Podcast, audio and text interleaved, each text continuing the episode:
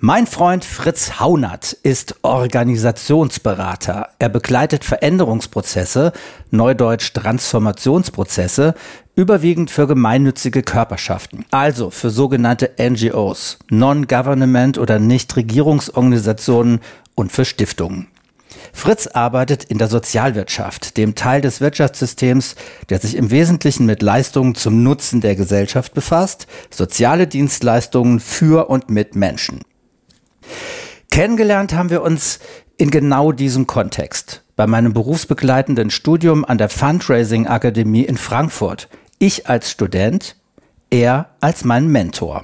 In dieser Ausgabe von Corona Calling sprechen wir über systemisches Arbeiten, welche Gilde sich in Videokonferenzen trifft, was der Coronavirus aufgedeckt hat, die Wachstumsgesellschaft und dicke Bretter in der EU, warum das Thema Kommunikation so wichtig ist und wir 1000 Open Spaces und 1000 World Cafés schaffen sollten.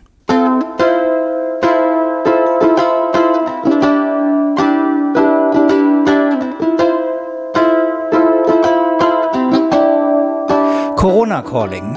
Gespräche mit Freundinnen und Freunden in einer außergewöhnlichen Zeit.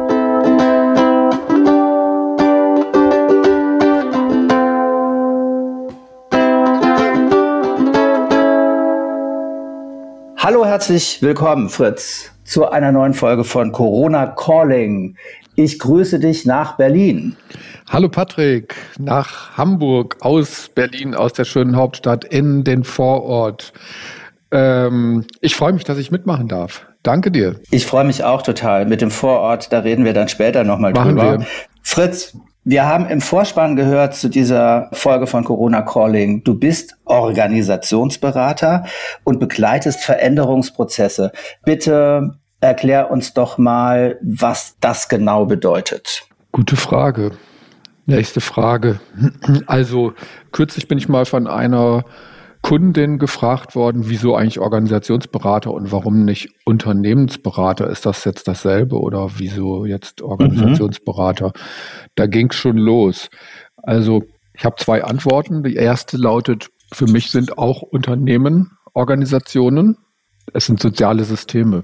Es sind alles soziale Systeme, mit denen sich Organisationsberater beschäftigen.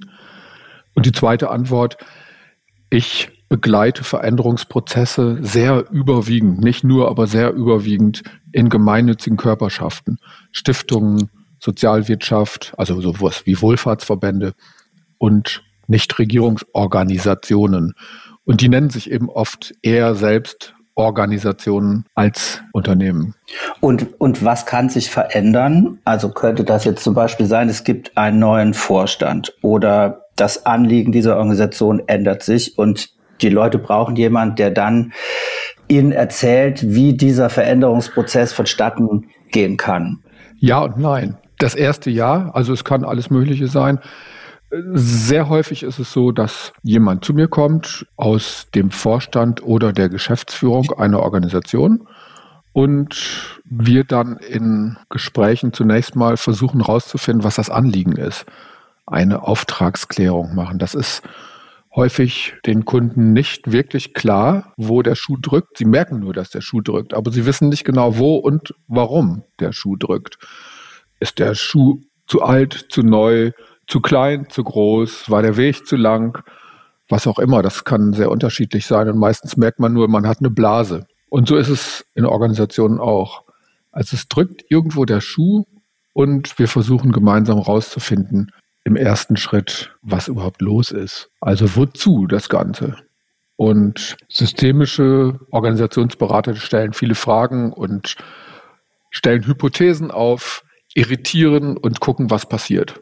Und, und daraus und, entsteht ein Beratungsprozess. Ein, es entsteht zunächst mal wird ein Beratungssystem definiert. Also es wird festgelegt, wer in welchen Rollen mit einem Veränderungsprozess zu tun hat. Es wird versucht herauszufinden, was hinterher anders sein soll und dann begleitet, begleite ich meine Kunden auf diesem Weg, in diesem Prozess zu einer Veränderung, die hinterher dann anders, wo hinterher eine andere Situation ist als vorher. Welches Handwerkszeug benutzt du denn dazu? Ich persönlich habe verschiedenste Aus- und Weiter- und Fortbildungen gemacht, aber ursprünglich mal, vielleicht schlägt das auch immer durch, bin ich Erziehungswissenschaftler, Diplompädagoge und habe dann ähm, vor Urzeiten mal promoviert über die Bedeutung von Arbeit in der Jugendsozialarbeit.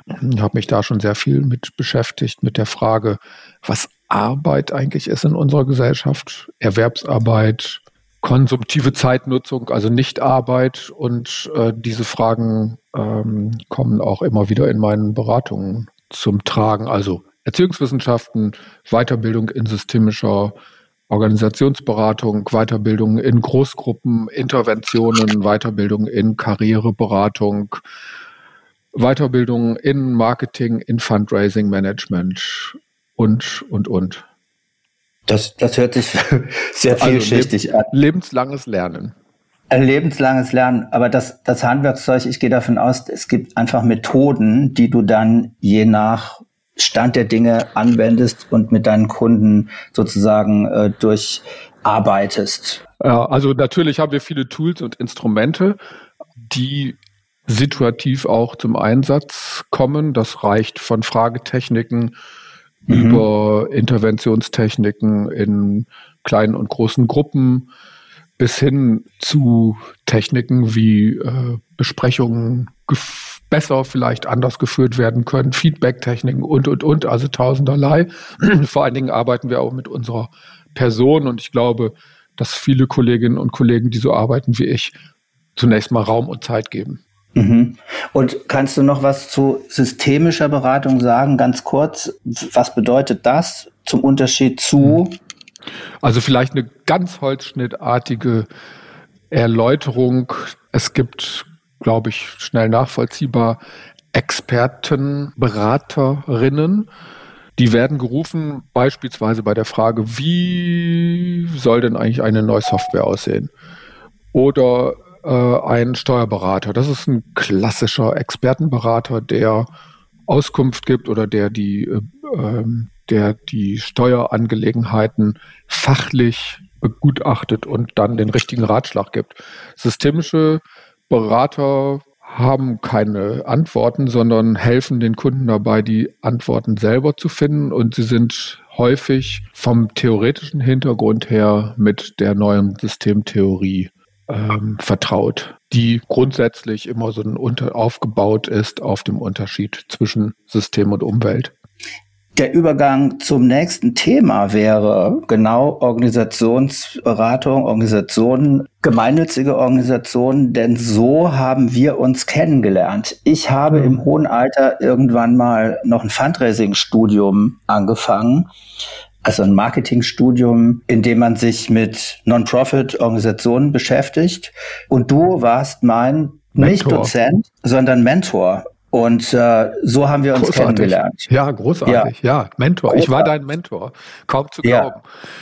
Ja. ja, genau. Nicht dein Coach, nicht dein, nicht dein Berater, sondern ja, dein Mentor. Diese Ausbildung der Frankfurter Fundraising Akademie, kann man ja auch ruhig sagen, kleiner Werbeblock, ist insofern, Ist, ist insofern auch wirklich großartig, weil in dieser Ausbildung ähm, jeweils zwischen den Präsenzphasen Kleingruppen gebildet werden und diese Kleingruppen werden mit einem jeweiligen Mentor oder Mentorin gematcht und diese Gruppen arbeiten dann über zwei Jahre hinweg mit ihrem Mentor vertrauensvoll zusammen. Und ja, ein Mentor ist jemand, der die Persönlichkeitsentwicklung mit begleitet, aber selber auch was davon hat und etwas daran lernt. Und das ist natürlich das Großartige am Mentorieren, dass man selber auch was davon hat.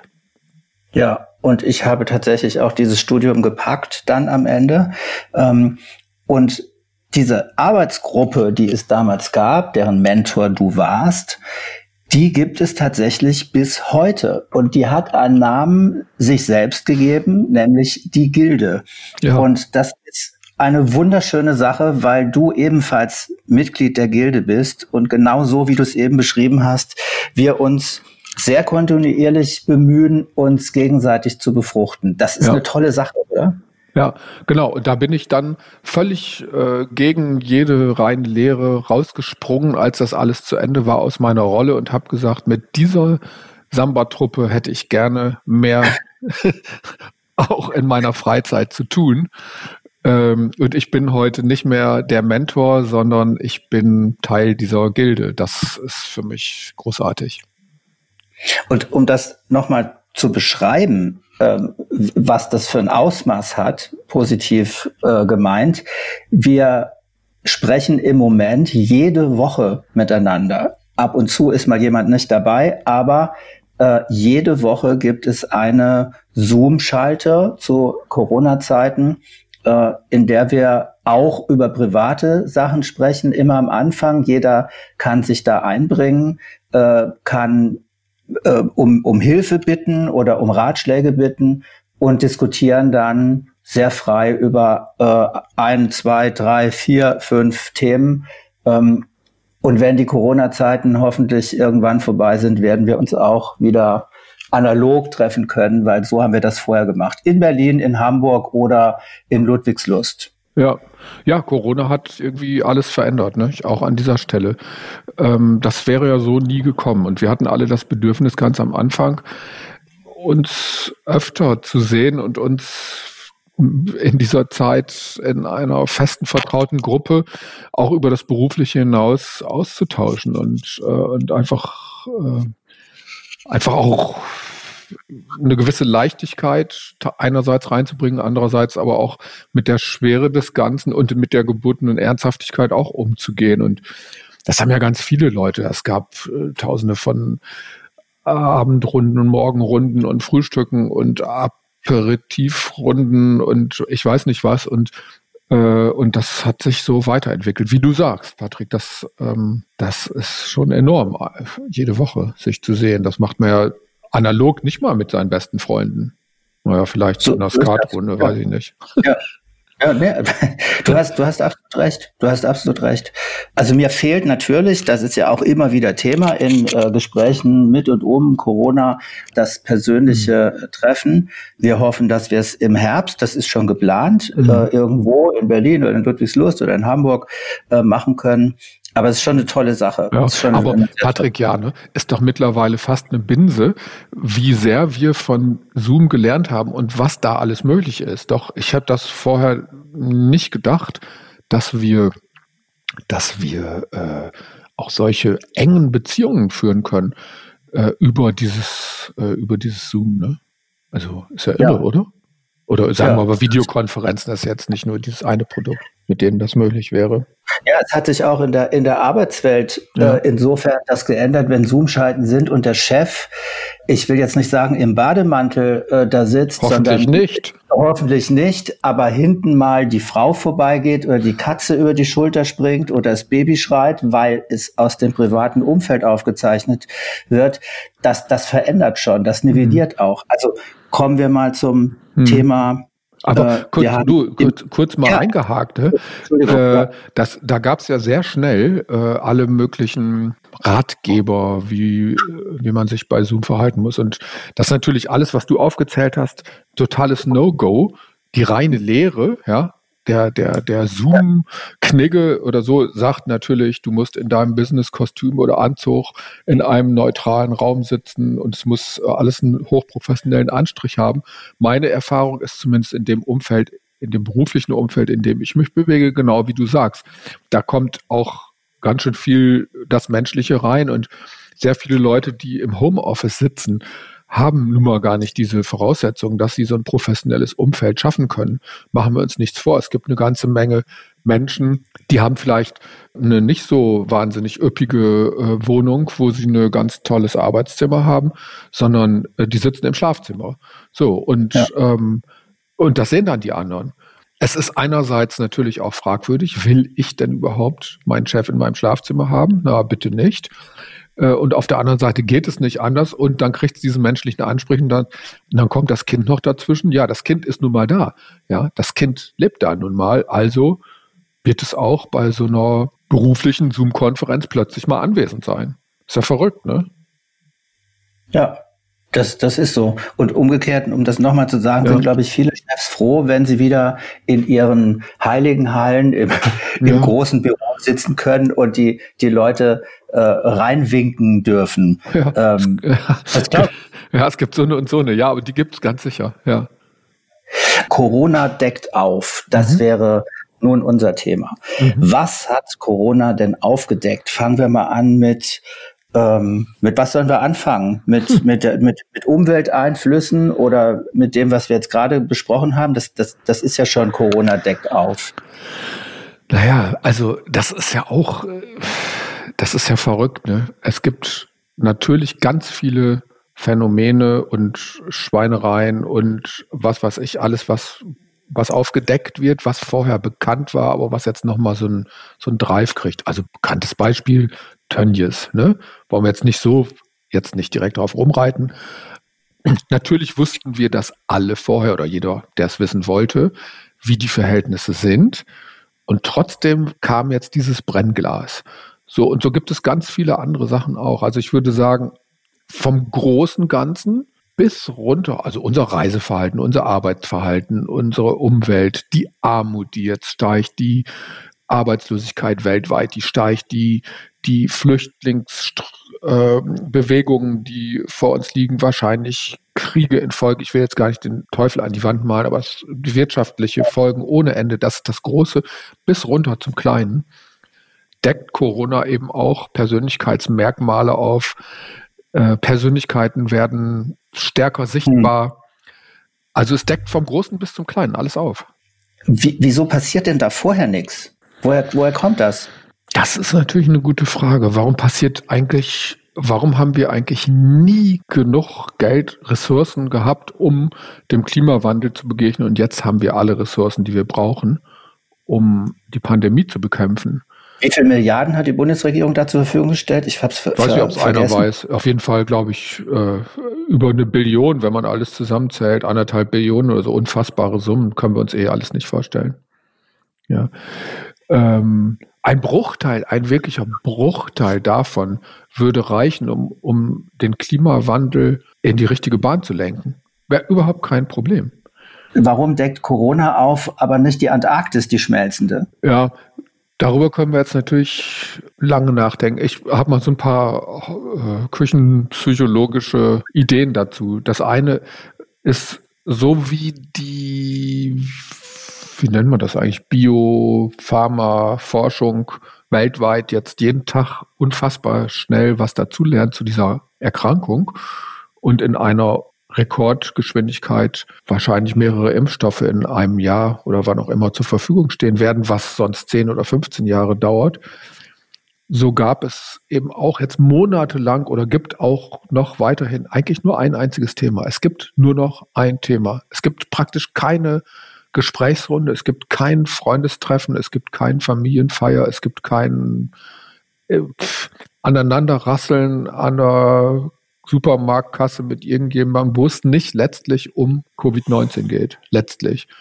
Und wenn das so ist, dann ja, dann wird eben auch mal alles mobilisiert, weil allgemein gedacht wird vielleicht, viel hilft viel. Also wir müssen nach unserer alten Ideologie ist etwas über uns gekommen, hat ganz viel zerstört. Also müssen wir ganz viel in die Hand nehmen, um alles ganz schnell zu reparieren, damit ganz schnell alles wieder so ist wie vorher. Das ist so die Hoffnung. Wir müssen irgendwie ganz schnell den Deckel da wieder drauf machen und die Decke wieder drüber ziehen. Und ja. das ist so, dass der, der vielleicht der dahinterliegende Wunsch. Alle wollen, dass es so ist wie vorher. und dafür müssen wir ganz viel Geld in die Hand nehmen. Das ist eigentlich alte Ideologie. Ja, und, und es ist so, dass Corona natürlich etwas direkter an die Menschen rankommt, indem sie krank werden und sterben. Also ich weiß nicht, wie viel wir persönlich jetzt tatsächlich kennen. Es passiert wieder woanders. Und das ist allerdings bemerkenswert, dass es die erste Krise ist, an die ich mich erinnern kann, die so wieder überall zuschlägt. USA, Brasilien, Indien jetzt. Furchtbar, was da passiert. Und da kümmern wir uns natürlich nicht drum. Aber das ist so ein Menetekel. das erkennen wir, das wollen wir nicht haben, das würde unsere Gesellschaft auseinanderreißen. Und darum tun wir alles dafür, dass es bei uns nicht so schlimm kommt. So erkläre ich mir das. Ja. Aber hoffentlich, hoffentlich, hoffentlich können wir uns so, ne, das ist so die, die Idee, wir schotten uns so ab bei uns und nehmen so viel Geld in die Hand bei uns, damit bei uns alles gut wird. Das ist so diese Idee dahinter. Auch alte Ideologie, sage ich mal. Wird schiefgehen, wird alles schiefgehen. Warum wird es schiefgehen? Weil es nach wie vor alles auf Kurzfristigkeit, auf Wachstum getrimmt, ja. getrimmt auf Effizienz ja. und eben nicht äh, Lehren gezogen werden und langfristig ja. gedacht wird. Natürlich, natürlich. Dieses System, in dem wir leben, weltweit, ist so, wie es ist erstmal. Nennen wir es, wie, wir es wollen. Jeder weiß, was gemeint ist. Es hat eine bestimmte Funktionsweise und du hast ein paar Stichworte genannt. Und wir sehen, was natürlich vorher auch bekannt war, aber jetzt merkt es jeder, unser System ist weltweit auf Wachstum angewiesen. Ist ja irre. Wer hätte denn gedacht, wenn man mal drei Monate lang kein Wachstum und einen kleinen Einbruch, sechs, acht, von mir aus auch elf Prozent, da würde man denken, äh, okay, ja, ist halt mal ein Einbruch. Wenn das jetzt noch zwei Jahre so weiterginge, dann wären wir vielleicht auf dem Stand von 1992. Aber so schlimm war es ja nicht. Aber das ist jetzt so Lieschen Müller, ne? So, nein. Das System weltweit beruht auf Wachstum. Und in dem Moment, wo Wachstum abbricht, bricht alles zusammen. Und dieser Erkenntnis müssen wir ins Auge schauen. Und wir müssen eine grundsätzliche Frage stellen, wollen wir weiterhin weltweit ein System haben, was auf Wachstum beruht? Dann lass uns so weitermachen. Oder wollen wir Alternativen entwickeln? Ah, eine Zeitenwende, die radikale Fragen verlangt. Ja. Antworten haben wir alle nicht. Aber wie du sagst, Fragen. Mhm. Das bedeutet aber, wenn man sich jetzt mal anguckt, die zum Beispiel die Tönnies-Geschichte, das ist ja nicht nur Herr Tönnies, das ist ja weltweit der, der gleiche Kram, nämlich mhm. kapitalistische Betriebe, die auf Wachstum und Effizienz getrimmt sind, die kurzfristig denken und Tiere leiden lassen. Fällt uns nicht auf, wenn wir das Stück Fleisch für 50 Cent grillen. Das ist tausendfach gesagt. Nur, wenn ich jetzt sehe, was angeblich, was geplant ist, dann hat das eben mit radikalen Fragen nichts zu tun, sondern da wird ja. wieder rumgeschustert. Ja, genau. Weil wir uns danach sehnen, weil wir uns danach sehnen, wir, sage ich jetzt mal alle, die, die Weltgemeinschaft ja. sehnt, wir leben ja in einer Weltgesellschaft, ne? An der Stelle wird das ja ganz deutlich. Es ist ja eine Weltgesellschaft. Trotz aller Abschattungen, weil es überall auf dieselbe Art und Weise funktioniert. Wachstum so. Und wenn wir, wenn wir da nicht hin zurückkommen auf diesen Wachstumspfad, dann ist eben alles zu Ende, so wie wir es kennen. Also wir müssen, wir müssen auf Teufel komm raus zurück auf den Wachstumspfad. Und das perfide daran ist natürlich, wenn man sich jetzt hinstellt als weiße, weiße Mittelschicht in Berlin oder Hamburg und sagt, ah, nee, das müssen wir mal hinterfragen, dann sagen wir natürlich gleichzeitig, die 500 Millionen, die jetzt in bitterste Armut stürzen, die sind uns mal gerade egal, weil wir hier intellektuell diskutieren, ob das Wachstum richtig ist oder nicht. Aber trotzdem, ja. also wir müssen mindestens mal zwei Fragen stellen. Wozu? Also wozu das so? Es ist ja, es könnte ja auch anders sein.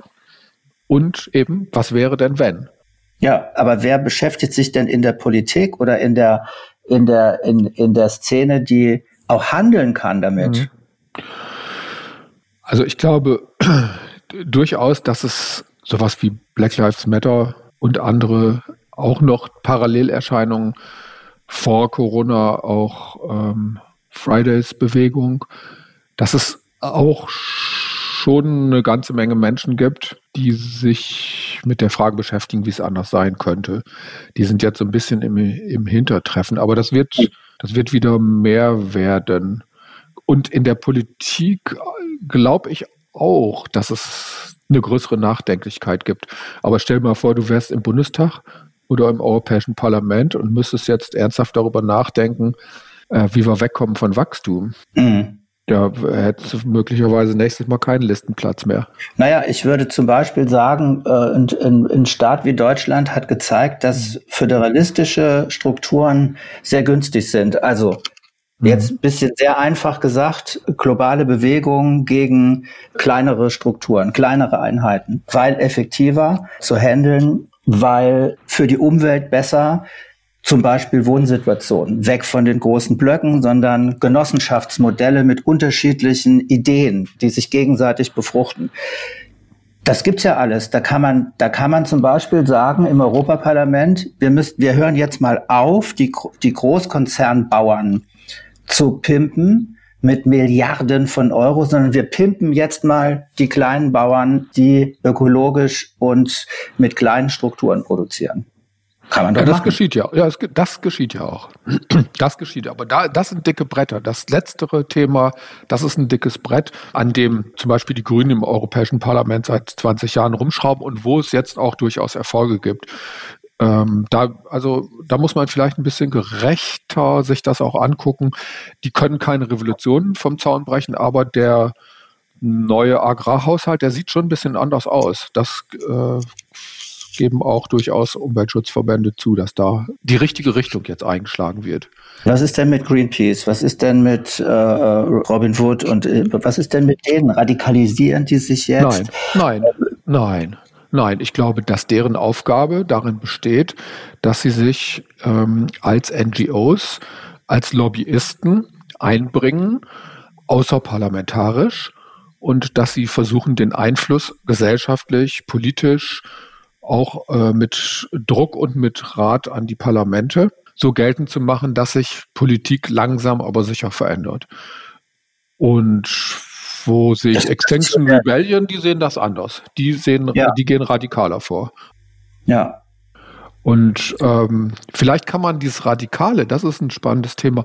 Da, vielleicht sollten wir uns das auch gar nicht wünschen, denn was, was stellen wir uns vor? Es könnte ja auch sein, es gäbe eine wirkliche Radikalisierung der Umweltbewegung und es gäbe auf der anderen Seite eine wirkliche radikal, noch eine stärkere, noch weitergehende Radikalisierung bei den Rechten ja. ist eigentlich auch eine ziemlich bedrückende Vorstellung. Die Linke nehme ich nicht wahr und vor den Rechten habe ich Angst, weil tatsächlich alles ausgenutzt wird, um die Demokratie zu zerstören. Alles, konsequenterweise. Es bleibt ja immer der alte Spruch richtig. Es kommt letztlich darauf an, auf welcher Seite der Barrikade man steht. Und ähm, also für mich ist das ziemlich klar, wo ich stehe oder wo ich nicht stehe. Und der Unterschied ist, die neue Rechte hat seit Jahrzehnten ein sehr klares Programm. Die wollen den Umsturz und die wollen eine andere Welt, die wir nicht wollen. Auf der anderen Seite der Barrikade ist es nicht ganz so eindeutig und nicht so homogen. Das macht eben wieder, das ist wieder das, was du eben auch genannt hast, das Kleinteilige aus. Das ist ja das Gute, das Bunte, die Vielfalt. Links, ja. wenn du so willst, ganz wieder holzschnittartig links ist das Bunte, die Vielfalt, der Unterschied, die Irritation, das Spielen mit Lebensentwürfen und Leben und Leben lassen. Auf der rechten Seite genau das Gegenteil. Eben nicht leben und leben lassen, sondern genau wissen, wie es zu sein hat. Das ist deren Programm. Ja. Und das sehen wir in den USA, das sehen wir in Ungarn in Teilen, das sehen wir in Brasilien. Und wenn man dann die Partei Parteien wieder reinnehmen und dann auch sich linke Diktatoren anguckt, dann wird es da natürlich genauso. Dann entfällt das Bunte. Ich bin da ein bisschen ratlos, ähm, wenn, wenn wir sagen, wir müssen radikale Fragen stellen, die zu irgendwas führen, wenn wir dann an diese rechte Bewegung international denken, mit perfidesten Mitteln, mit Lügen, mit allem, was dazugehört. Stell dir mal vor, hatten wir auch schon mal drüber geredet, glaube ich, in der Gilde, stell dir mal vor, Corona wäre 1982 gewesen. Pff, undenkbar. Ja. Und zwar undenkbar, weil wir keine Digitalisierung in diesem Ausmaß hatten. Ich weiß nicht, da wäre die Polizei mit dem Lautsprecherwagen durch die Straßen gefahren und hätte gesagt, Achtung, Achtung, bitte bleiben Sie zu Hause. Ähm, Sie dürfen das ja. Haus nur noch verlassen, um einzukaufen. Also ich weiß gar nicht, wie das gegangen wäre. Ja. Hammer. Ja. So. Ja. Und das heißt also Stichwort Digitalisierung und da das Stichwort veränderte Kommunikationsgewohnheiten, Social Media, auch das nicht nur ein Segen und wahrscheinlich gab es immer schon gleich viel wie heute Verschwörungstheoretiker und Leute, die überfordert sind mit komplizierten Situationen und dann zu ja, einfachen Antworten gegriffen haben. Aber heute verbreiten die sich einfach viel schneller und heute ist es einfach so viel leichter rumzupöbeln und zu behaupten, dass Corona sowieso nur eine Erfindung von Bill Gates ist. Ähm, das haben wir früher so nicht gemerkt, aber heute ist es tausendmal verbreitet worden ist, das alte Ding, dann glauben es wieder genau die, die dafür anfällig sind. Genau. Genau. Und die gab es immer und die Rechten gab es immer und die Spinner gab es immer und die treten jetzt auch hier jetzt schon wieder, auch Corona wieder viel stärker zutage. Und jetzt hat man mit denen tagtäglich zu tun. Ja, fahr doch mal U-Bahn, ja, in Hamburg. Weiß ich nicht, ja. du hast wahrscheinlich genau wie in Berlin in jedem U-Bahn-Wagen sitzt sitzen ein paar Leute, die sind nicht Maskenskeptiker, sondern sie setzen keine auf. Ja, ich kann ja ruhig Maskenskeptiker sein, solange ich sie aufhabe. Aber ja. die setzen sie nicht auf. Gehst du dann dahin und bist die Corona-Polizei Patrick und holst sie erstmal einen aufs Maul ab? Oder was machst du denn dann? Oder noch Schlimmeres, genau. Ja, ja. Oder auf, äh, eigentlich wird man permanent angepöbelt und ja, das, das ist eben diese andere Geschichte, dass so dass so diese, äh, diese Polarisierung immer stärker zunimmt, was mir auch große Sorgen macht. Polarisierung hier und dort. Ich meine, wir müssen miteinander sprechen. Wir müssen wieder miteinander ins Gespräch kommen, viel mehr als früher. Dafür sind solche kleinteiligen Strukturen natürlich auch besser geeignet. Ja. Und wir müssen uns die Mühe machen, ähm, Leuten zuzuhören, auch wenn sie vielleicht skurrile Ansichten haben und erstmal mit ihnen reden. Ich glaube, dass das ein ganz wesentlicher Punkt ist, äh, sich nicht anstecken zu lassen. Das ist vielleicht ein schönes Bild. Ist gut. Und tatsächlich ins Gespräch zu kommen, den Fokus vor allen Dingen drauf zu legen, zuzuhören und zu argumentieren. Ja. Also mit Abstand, das ist doch ein gutes Bild. Mit Abstand, ja. nicht anstecken lassen, aber mit Abstand und mit Anstand miteinander reden. Ja, das ist ein schönes Bild. Ich ja. habe ja so eine Idee, Patrick, das weißt du, so eine, ich bin noch nicht weitergekommen, aber meine Idee wäre ja, wir müssten jetzt in Deutschland, vielleicht Europa, erstmal Deutschland anfangen, 1000 Open Space oder 1000 World Cafés machen, wo jeweils 50 ausgeloste Personen die Möglichkeit bekommen, über Online-Tools, Videokonferenzen durchzuführen und miteinander zu sprechen. 1000 mal 50 sind 50.000 Menschen, die miteinander sprechen. Wie, wie, würd, wie würden, würde man das organisieren können? Naja, es gibt eine ganze Reihe von Organisationen, die sich somit schon seit Jahren, seit äh, vielen Jahren sehr erfolgreich mit Bürgerdialogen äh, beschäftigen und solche Organisationen könnten das übernehmen. Von Robert Habeck kam mal ein Vorschlag in die ähnliche Richtung, fand ich sehr gut. Dann überparteilich äh, Verbündete gewinnen. Da müssen äh, Gewerkschaften, Kirchen, Parteien mitmachen, aber auch Einzelpersonen. Und dann müsste die Bundesregierung gar nicht so rasend viel Geld in die Hand nehmen oder noch besser irgendwelche Stiftungen.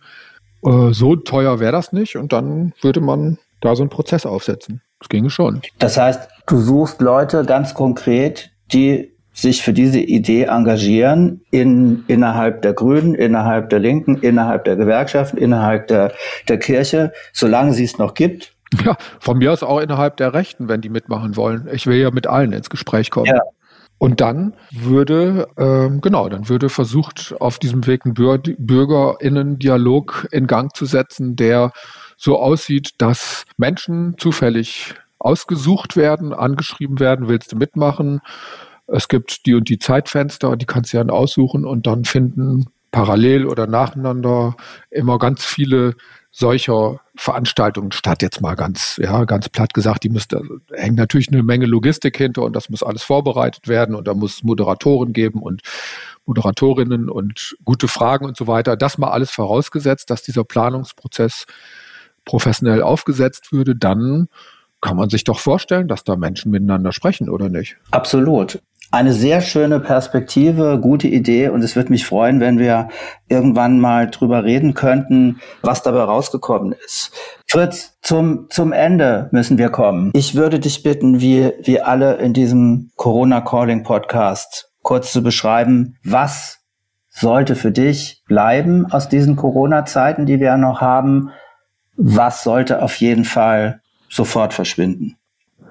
Bleiben sollten die nochmal anders gewachsenen Beziehungen und der Umgang miteinander. Also das, was wir an Solidarität erlebt haben, das, was wir erlebt haben an Zuwendung und an gegenseitigen, wie soll ich sagen, sich vergewissern, dass wir uns mögen und das Vertrauen, dass es eine ganze Menge Menschen gibt, die bereit und in der Lage sind, hier auch in Krisensituationen zusammenzustehen. Und das haben wir ganz gut gemacht, finde ich. Und was sollte sofort verschwinden? Also die Frage, was verschwinden soll, ist vielleicht für mich etwas falsch gestellt. Ich würde fragen, was soll anders sein? Was soll anders sein?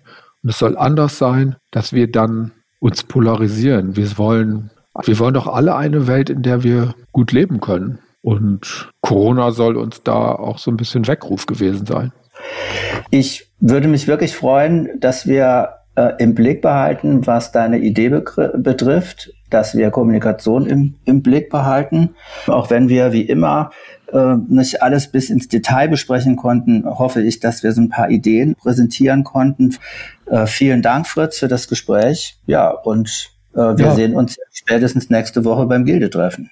Patrick, ich danke dir für den Austausch, für den Podcast. Ich finde es großartig, dass du diese Initiative ergriffen hast und Corona Calling ins Leben gerufen hast. Und ich hoffe, hoffe sehr, dass es ähm, auch weitergeht, auch wenn Corona zu Ende ist. Viel weiter, viel Erfolg und viel gute Podcasts für dich. Ich danke dir.